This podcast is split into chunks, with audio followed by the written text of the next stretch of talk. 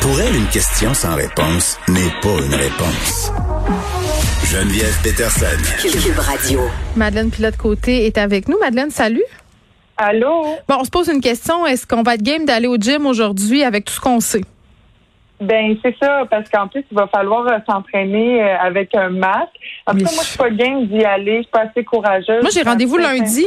Je je sais Ah pas, ouais? euh, puis je, je, je suis en train de reconsidérer. Je ne sais pas si je vais y aller encore, euh, euh, notamment avec ce qui se passe en ce moment, la montée des cas.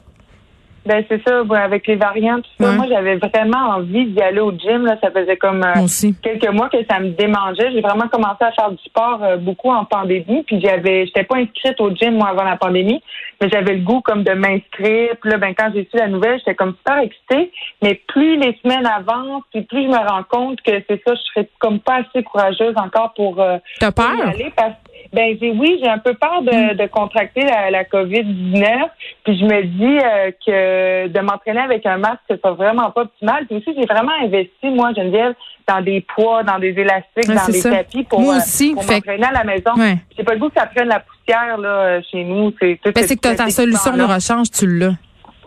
Ben c'est ça aussi. Puis je, je prends du plaisir à m'entraîner chez nous, mais je peux vraiment comprendre euh, les gens pour qui c'est difficile de s'entraîner seul à la maison puis de trouver la motivation. Je voyais un reportage aujourd'hui qui est passé euh, à LCN ce matin, puis on voyait les, les, gens qui il y avait une femme qui disait notamment qu'elle était écœurée de prendre des marches, puis était contente de retrouver un peu cette énergie là qu'on peut euh, qu'on peut retrouver au gym. C'était au Econo Fitness à Laval. Il y avait du monde dès 6 heures le matin.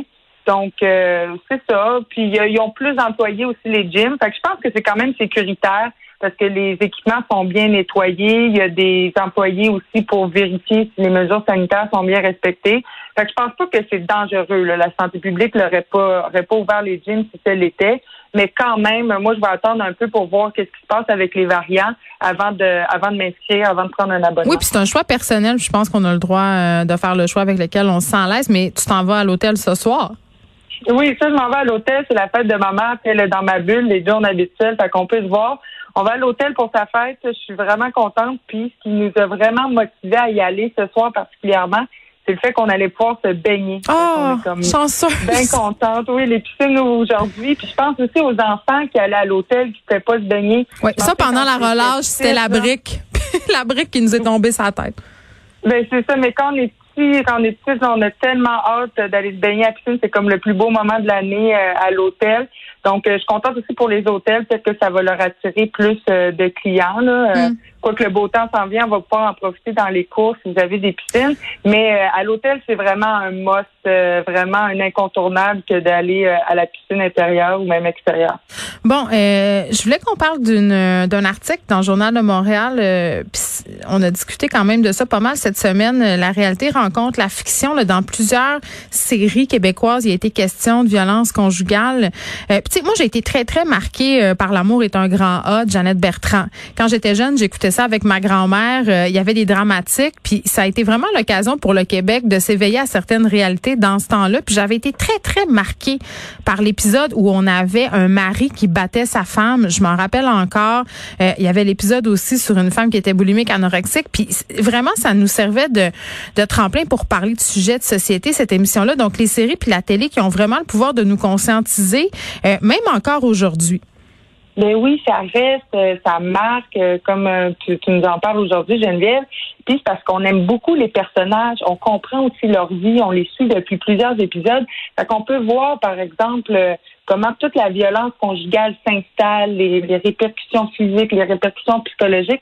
On peut vraiment comme avoir un portrait général. Puis, ben heureusement, là, c'est pas tout le monde qui est en contact direct avec la violence conjugale ou qui a un proche, une proche euh, qui en a vécu. Et puis, euh, ben c'est justement les séries, les films permettent vraiment euh, de, de comprendre comme les rois. Les dynamiques? Les dynamiques, toute la complexité de, de, de ces dossiers-là, de la violence conjugale. Je regardais les beaux malaises euh, cette semaine. Ça, c'est la série ça, de euh, Martin Matt? oui, sur Internet. Donc, euh, Tu vois que je suis bien la 2.0. TV. Mais c'est ça, je veux, veux pas voler de punch à personne, mais à un moment Martin, il faut qu'il intervienne auprès de d'un de ses amis euh, qui, qui aurait eu des, des comportements euh, vraiment inacceptables mm-hmm. avec sa conjointe.